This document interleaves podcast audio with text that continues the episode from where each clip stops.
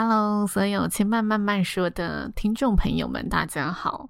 今天呢，随机开麦，想要来跟大家聊聊我最近发生的一件悲剧。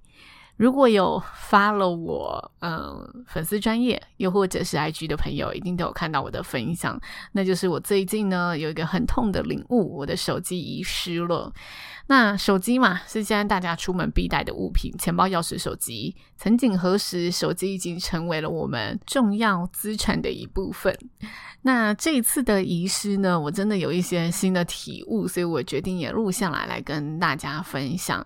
毕竟有时候在社群上啊，打文字你还是需要更加精简一点点，把它去无存精。所以我觉得可以畅聊一下，然后跟大家分享一下，我真的在这个世界上收获的一些实质资讯，以及呃我自己心境上面的一些调试转变。那首先。我先跟大家讲一下这个手机怎么遗失的。我当天跟朋友出去玩，然后我们四个人搭一台计程车，我坐在后座。不过呢，我的手机交给了前座的朋友保管，因为当时我没有带钱包，呃，不，应该说没有带。小包包就出门，所以我手机就是拿着，然后我前面的呃男朋友他就放在他的口袋里面。那我也没有多想，因为平时呢，我男朋友是一个比我更加谨慎的人，就通常落东落西的都是我，所以我们这一次真的超级超级的讶异，哇，原来在他身上会发现这种事情。好，那讲回来，当时呢，我们是路边拦车的，所以其实我们没有任何手机的，就是联动的资讯可以去查那一台，嗯。计程车号码，因为如果你是 App 叫车的话，你打开都会有记录嘛，或者是你无论是哪个车行叫车的，你透过车行都可以去联系。但我们就是路边随机拦车，所以当下我们回到家第一时间发现不见的时候，我觉得非常棒的一件事情就是我们大家都还很清醒。因为我们其实有喝了一点小酒，但是我们都还很清晰哦。当时司机是开什么路线的？我们在哪个路口下车的？所以我们赶紧到警察局去调监视录影器。如果大家平常搭计程车的话，我觉得最好啦，因为我是一个很常搭计程车去工作的人。毕竟我就是工作形态全身跑嘛，然后我自己又没车，所以计程车对我而言是很方便的交通工具。我只要是能叫车的。城市可以用手机 app，无论是 UC 还是是嗯五五一七八，或者是五五六八八，或者是 U Uber，我觉得只要任何可以叫车的城市，我都会尽量用这些城市叫车。我觉得这是保护自己。那再来，如果真的你是路边拦车的话，一定要记得车牌号码。我通常自己也会记得，因为我看过、听过太多计程车恐怖的案件，所以我自己在外都会。但那一天呢，我就是跟朋友搭车，所以我很放心，那我就也没有特别去记。但所幸我们记得那一些清晰的路线嘛，所以我们马上跟警察说，也很快的就调到监视录影器。当下呢，我们的状态呀非常有趣，那就是。我们本来是要刷拖到我家的，因为我们结束了一个聚会嘛，然后我们就一行朋友哦约在我家集合。那我们到家之后呢，哎，发现手机不见了，我跟我男朋友就去报案，去警局呢，呃，前前后后花了两个小时，从九点到十一点。那这中间呢，朋友就在家里等我们。那幸好那四个朋友呢也是很亲密的朋友，他真的就当自己家开始开启就是电动啊，然后开始开气炸锅啊，开始哎自己玩自己的这样子。那我们到警局的第一件。件事情就是调录影器嘛，那很幸运，我们其实也马上就调到了。不过呢，当我们打电话过去的时候，正常情况就是你依循着车牌号码是可以直接联系到车主本人的，这是最普遍的情况。但当我们打过去的时候，接电话那个人就说我不是计程车司机，已经很多人打电话过来问我是不是计程车司机了，你们不要再打电话了。所以可见而知，要么他就是。嗯，他真的留错号码，但我觉得这几率偏低，因为你去报就是任何的登记的时候，你都要留对的，而且在这种资料建档里面，如果你真的这样被查出来，其实警察说他们是可以再继续查下去的。但当时呢，我看警局真的一片忙碌，真的太辛苦警察贝贝了，我们也很不好意思啊，用这么小的一个遗失案件去。耽搁他旁边处理车祸啊，还是旁边处理更多呃失窃案？我这是遗失手机嘛？当下旁边还有个人在报说他刚刚被抢劫，所以我就哇，以事情的先后顺序，我们真的还算人身安全都是没有问题的。不过手机。是一个，我觉得里面要说隐私的话，里面也是有很多隐私可以去，嗯、事情可大可小的发生。但幸好啦，我里面都是一些平时的生活照，所以没有太大的一个损失，只是我的回忆损失了。好，这个心境部分后面再跟大家聊。但呢，我们就是打电话过去没有联系到，接着我们就看到，诶，他后面有挂，他是五五一七八的车子，因为那车尾或车身是可以照得到一些资。资讯的，那我们就打去五五一七八，结果他就说也没有这台车。那我当下就心灰，有点异能，想说，哎，突然这样子，好像能找的资讯都找了。不过我当时好像没有想太多，因为我发现人会有一种。互补效应，就是当时我男朋友是比我懊恼的，因为他觉得怎么帮我保管手机，结果把我这么重要的东西弄丢了，所以他是很积极在处理，然后也很自责。那回归到前面哈，我们在家里发现不见的时候，我马上打开我的 Apple 电脑，然后去启动寻找功能。大家如果啊是用 Apple 的任何机器，包括手机、呃手表或者是电脑，吼，你都可以开启那个寻找功能。那只要你有另外一个装置是 Apple 的，或者是你朋友的装置是 Apple 的，你们可以去做一些设定。就你东西不见的时候，它可以用另外一个呃装置去追踪，说目前不见的这个装置它位置在哪里。而且我觉得这个。嗯，定位是很准确的，因为我们后来有联动一些新的去测试，它都是正确的。毕竟我们中间有怀疑过，它装置会不会就是探寻的非常的呃准确度不高。那。嗯，反正我们就当下两个方式都试了，警察就说：“那你只能报案，只能等了。”所以我们就是完成了一些报案手续。那我就回家跟朋友聊天。那因为我当时心里还蛮放心的一件事情，就是如果明天我们在呃追寻着这个车牌的登记人再去找的话，应该会有一些消息。加上我。刚刚说我开启寻找功能嘛，所以其实我边追踪的时候，发现他是边在移动的。那我心里想着，他是计程车司机，他一下移到郊区，一下市区。嗯，这个移动路线看起来是很合理的，他可能只是还没有发现有乘客的东西掉到他的车上，所以我当时就没想那么多，想说，哎，隔天找到人，一切都会没事的，都会找回来的。那么发现呢，大概到十一点多、十二点左右，那个装置就一直停在新庄的某一个地址，而且是完全不动哦，所以我们心里也想着啊，他可能回家睡觉了。直到隔天哈，我们早上去现场找了一次，然后他就说，呃，这里没有住任何建成司机，因为它是一个旧大楼。然后我们问了一下邻居，说这一栋有没有住？那他说没有，我们也没有多想，想说那再等等看。不过到了晚上，我发现，诶，那只手机都没有在动了耶。这时候。跟大家补充手机定位这件事情，我们去找了一下 Apple 的装置怎么可以做到手机定位，它的定位到底准不准确时，我们发现真的这技术太强了，冷门小知识，不知道也不会怎么样，但知道开开眼界。就是呢，Apple 它利用的功能其实是蓝牙定位功能，那蓝牙定位可以在你手机。即使关机没电的情况之下，它透过其他旁边的 Apple 装置去设定说：“哎，你这只手机发出的讯号在哪里？”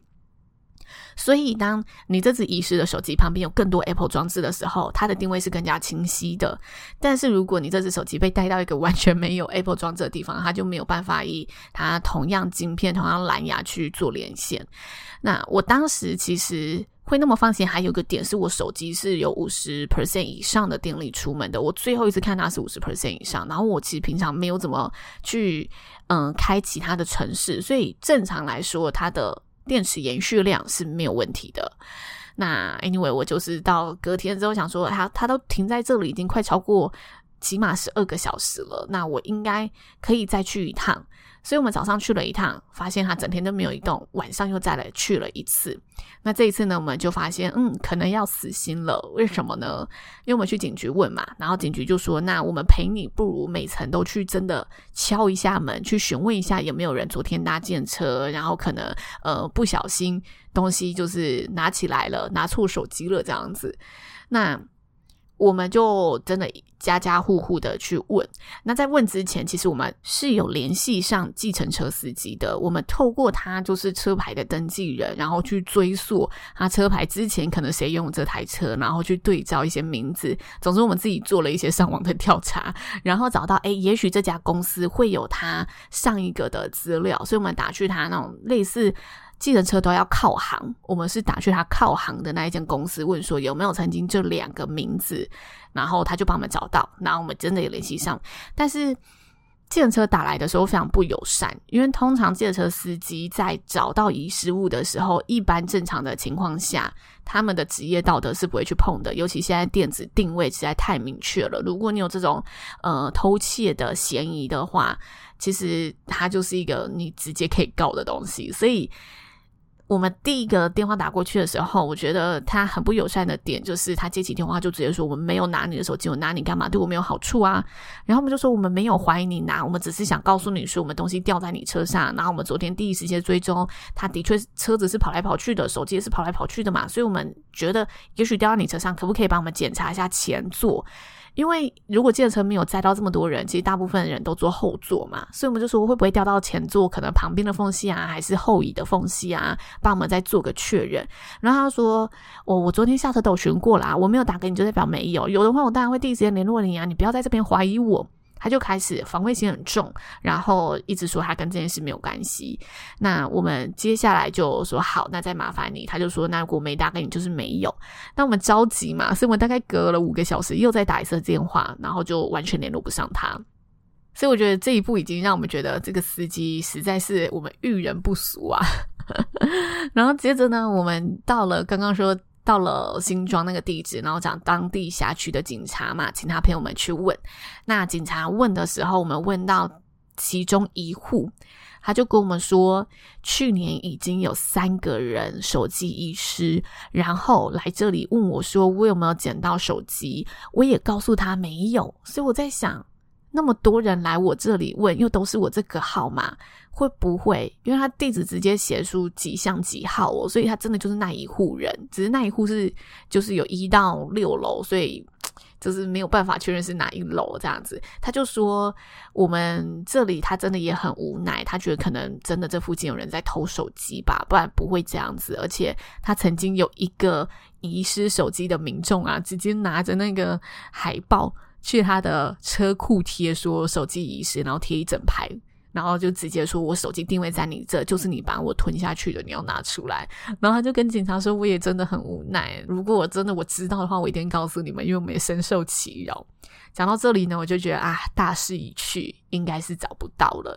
然后警察就说：“那个三重桥下有一个赃物变卖区哈，如果呢你隔了呃两个月啊三个月还是找不到，你也许去那里逛逛。有民众曾经说自己遗失的手机在那里被发现。” 那那个手机的电波会越来越弱，又或者是真的有心人士要用它的话，它还是可以想办法去阻挡电波啦。所以如果真的遇到专业方案，我们也是真的没办法。那 iPhone 其实有很大的好处，第一个是它的保护性够高，所以其实我们隔天实际的真的再去问了，发现邻居这样回应，司机又联络不上了，我们就真的嗯。死心了，我们就马上去办号码。手机遗失啊，第一件事情报案，第二件事情打去电信公司，把你的号码停掉，跟他跟他讲说我要挂遗失就好，他会告诉你一些规则。那第三步骤就是，如果你有一些很重要的号码，呃，很重要的密码，一定要全部的去改掉你的网银，或者是你的呃类似。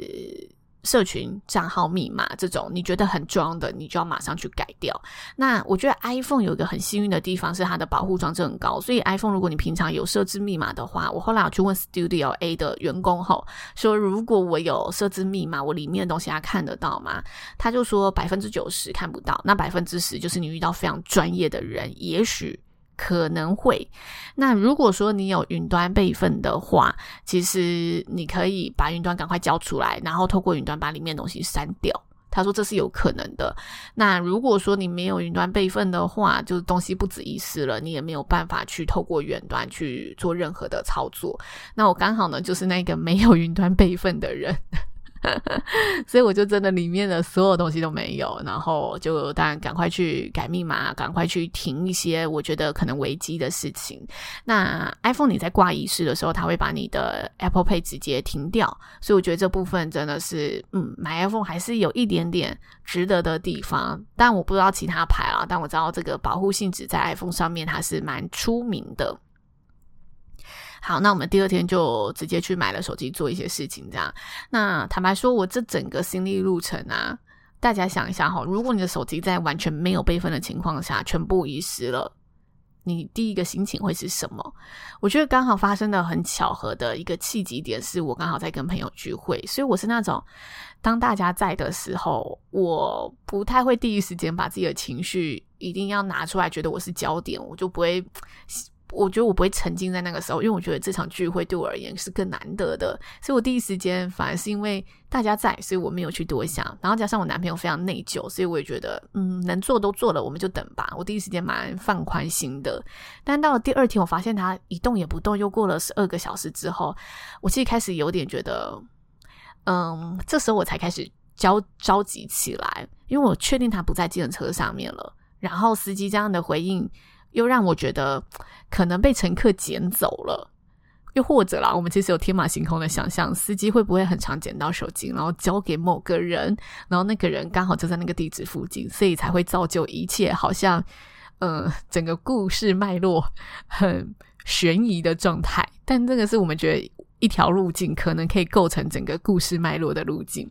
但这是我们的猜测哦，先讲好吼。如果大家收听啊，有知道有哪一些 朋友啊，自己身旁的朋友有遭遇过类似的故事，手机遗失故事，也可以跟我们分享。好，那我继续讲下去。我当时的心心路历程，我就想，嗯，那也能做都做啦，就没有办法了。隔天我们就赶快去，呃，再处理，然后把号码办回来。所以我就去了电信局办号码。哦，电信局办号码超快，我刚才讲的有点快。就是电信局呢，你跟他讲说你的手机遗失了，他就提供几个方案，然后他就马上补卡给我，不到。不到十分钟，我就马上拿了一张新的卡，然后再去买个空机，然后我就可以重新设置。但是我的 LINE 的讯息那些全部没有了，所以我这一次会好好的使用 iCloud 云端备份。那 OK，iCloud 云端备份其实算起来啦很划算，因为我觉得现在嗯、数位资产已经成为了我们非常非常重视的一个环节。我们现在每个人都数位人嘛，所以你手机里面存的那一些东西对。就如同我们现实生活中的物质物品一样，只是它是虚拟化的。但我当时呢，心情就想着，其实我有点自我安慰的心态，想要接受这件事情，所以我就能做都做之后，我就想啊，好吧，那我接受它。然后我就在想，那为什么我会有这么舍不得的心情？我舍不得的到底是什么？当我开始认真想之后啊，我发现我舍不得的是一种。我害怕我自己忘记我手机里的那些回忆。我不知道大家在使用手机的时候习惯是什么。有些朋友他很少拍照，那他觉得哦，享受当下就好。那有些朋友会觉得哦，我还是要拍个一两张。有些朋友是哦，疯狂拍照。我大概介于中间，我就是会随手拍个一两张，但是我。不一定会全部放在社群 po 出来，然后我做这个记录只是想要提醒自己，我曾经有来过这个地方，我曾经有跟这群朋友吃过饭。但坦白说，我大概一年呢也不会去看个几次，所以我就觉得啊，我舍不得，好像是舍不得那一些我曾经跟大家所拥有过的东西。但那些会消失吗？其实不会，因为大部分我都还记得我到底照顾了哪些照片。所以我觉得好像更深层一点。那个舍不得是舍不得自己被这个世界遗忘，我怕我忘了，然后这件事情就不存在了。这是我中间觉得啊，后来我觉得放下来的一个很大的转机点。我觉得不对，只要只要我都还记得，我可以透过书写的方式，或者是我可以像现在我透过录这一集 Podcast 的方式，我把我这个经历记录下来，我还是有其他方式可以去记录的。所以不如就好好学着跟他告别吧。毕竟我也没办法再把它找回来了。那这告别啊，就让我也想起哈，其实我原本呢，上个礼拜一直想要整理手机，我就一直在研究各种快速整理手机的方式。我觉得整理手机真的是一个黑洞漩涡，你就会看着一张一张照片啊，这一张有点像舍不得删，但这一张虽然有点像后面的那个风景，又多了一个不同的元素进去了，我要还是要留着好了，你就可以进入这种纠结。我就突然觉得，好像我也省时下来了。人家说断舍离最大的一个好处，除了是你可以理清自己想要什么之外，再就是其他无形之中帮你省下了很多时间。但在断舍离的过程当中，其实耗时的，所以我就觉得，哎，我好像不只是无形中省下了时间，我连过程当中需要的时间，直接老天都帮我省下来了。然后再来呢，刚好我最近真的要告别我十年的主持生涯了嘛，所以。我里面大部分都是我工作的东西，我就觉得好像是一个启示诶，要告诉我说不要再留念上一份工作了。我知道有朋友一定会说你就是自我安慰、自我催眠，不过我觉得对我来说，它就是刚好发生在我生命的这个契机点嘛，我刚好要告别我过去的一个挚爱了，然后在这个这么巧合的地点，我手机那一些回忆就哦消失了。那也没关系，因为我之前的舍不得，好像跟随着这个消失，会慢慢的去放手放掉的，所以我就觉得好，那我的人生就重新开始吧。想到重新开始啊，我那个时候在 Apple 专卖店跟那一个技术人员问说，我有没有可能透过嗯我自己连线的这一些装置，透过我的 Apple 电脑去远端操控，说那只手机只要一开机，就马上帮我开启云端备份的功能。然后他说：“嗯，不太可能。”我说：“那有没有其他的可能？我在没有开启手机云端备份的情况，是可以远端操控它，把它拿出来的？”他就看着我的眼睛，然后很真诚的、很幽默的说：“就让我们重新开始吧。”我觉得啊，太可爱了，好吧，那就重新开始吧。所以我就也接受了这个事实，在有点不得不接受，但也觉得好像嗯，心里也可以放下这一些过往的时候，这个时机点去接受我的手机流浪了。那录这一则节目啦，其实也是跟大家分享一些我这里面好，包括我才知道原来 Apple 的技术是这样蓝牙定位，还是如果大家真的手机遗失了可以怎么做，以及备份很重要的这件事情。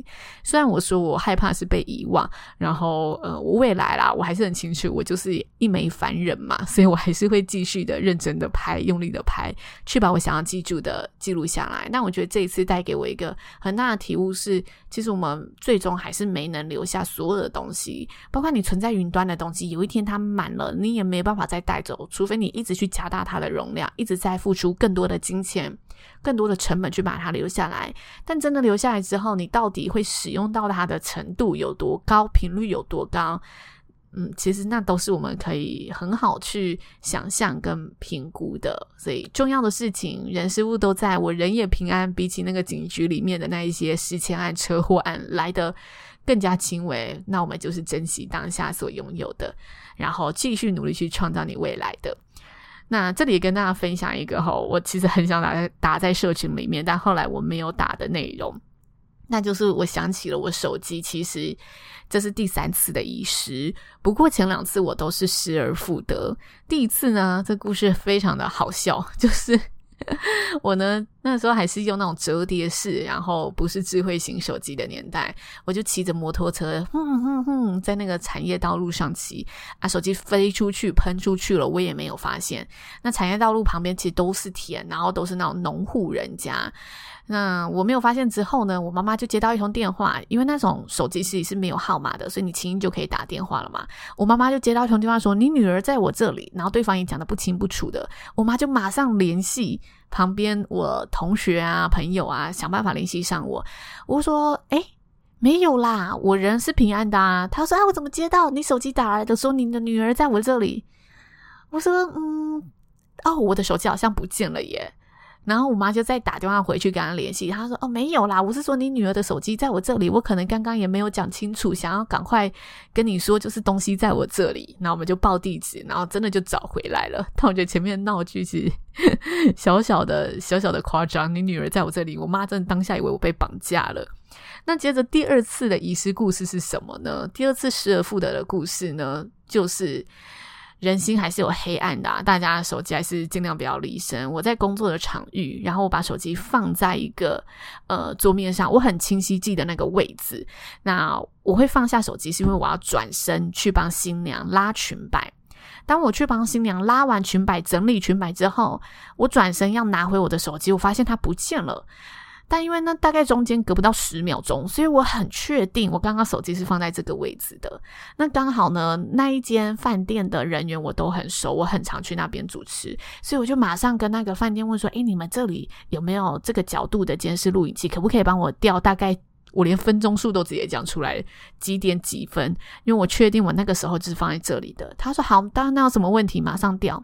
结果呢，我们就看到被一个布置厂商捡走了，他直接把手机捡起来，然后放进他的包包。但是那个监视录影器都照得一清二楚，那这就意图不轨啦。因为你手机捡到，正常你在这种饭店场域，你会交给饭店工作人员嘛？说我捡到遗失物，或者像我是司仪，我广播过超多次，一定是超过就是数十次，就是捡到什么什么东西，手表啊、手机啊、什么颜色啊，广播过各式各样的遗失物协寻。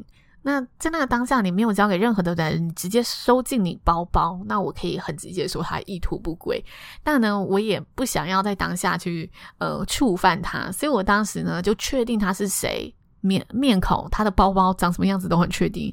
我就过去那个人去问他说：“你刚刚是不是在哪个位置有捡到手机？因为我们刚刚看监视录影器，发现你好像有捡到它了。那谢谢你帮我暂时保管。”可以呃还给我吗？那是我的手机。然后他说哦对啊，我就先帮你保管起来了。然后他就去他的包包打开来还给我。那他他当然也没有多说嘛，他等于是被迫有点半要挟，告诉你我抓到证据了，你别想赖掉我，还给我。但还是很幸运啦，失而复得。没想到第三次，哎，果然好运也不过三次哈。第三次就让我遇到了，但我相信接下来否极泰来一定可以呢，呃，带着新的手机去创造新的回忆。我也因此呢得到了新的 i iPhone 十四 Pro。然后那个买的人还说，你要不要先用一只旧的手机？十五在两个月就要出了。不过我真的对这种手机不追求新呐，我就是追求一个实用度，然后以及当下的方便性。以上就是我最近一个悲惨的故事。那提醒大家，好，手机能备份尽量备份，不要去省那个钱。但是如果真的发生了这件事情，知道一些处理的方法，然后还没有开启寻找功能，如果你是 iPhone 的话，赶快去开启，让自己多一层的保障。通常有开启的人都很好找到，但没想到我就是一个例外这样子。以上就是千曼的。日常体悟，多么痛的领悟啊！的一个小插曲分享，谢谢大家今天的收听。如果大家呢，诶有知道任何保护手机的方式，也欢迎可以留言区提供给我们，或是 Enjoy 的系统。其实我蛮好奇 Enjoy 的系统有没有任何寻找功能的耶。如果大家有的话，也可以当做补充一个尝试跟知识跟大家分享好，在留言区告诉我们。千慢慢慢说，今天就说到这里了，谢谢大家的收听，下次再来听我说喽，拜拜。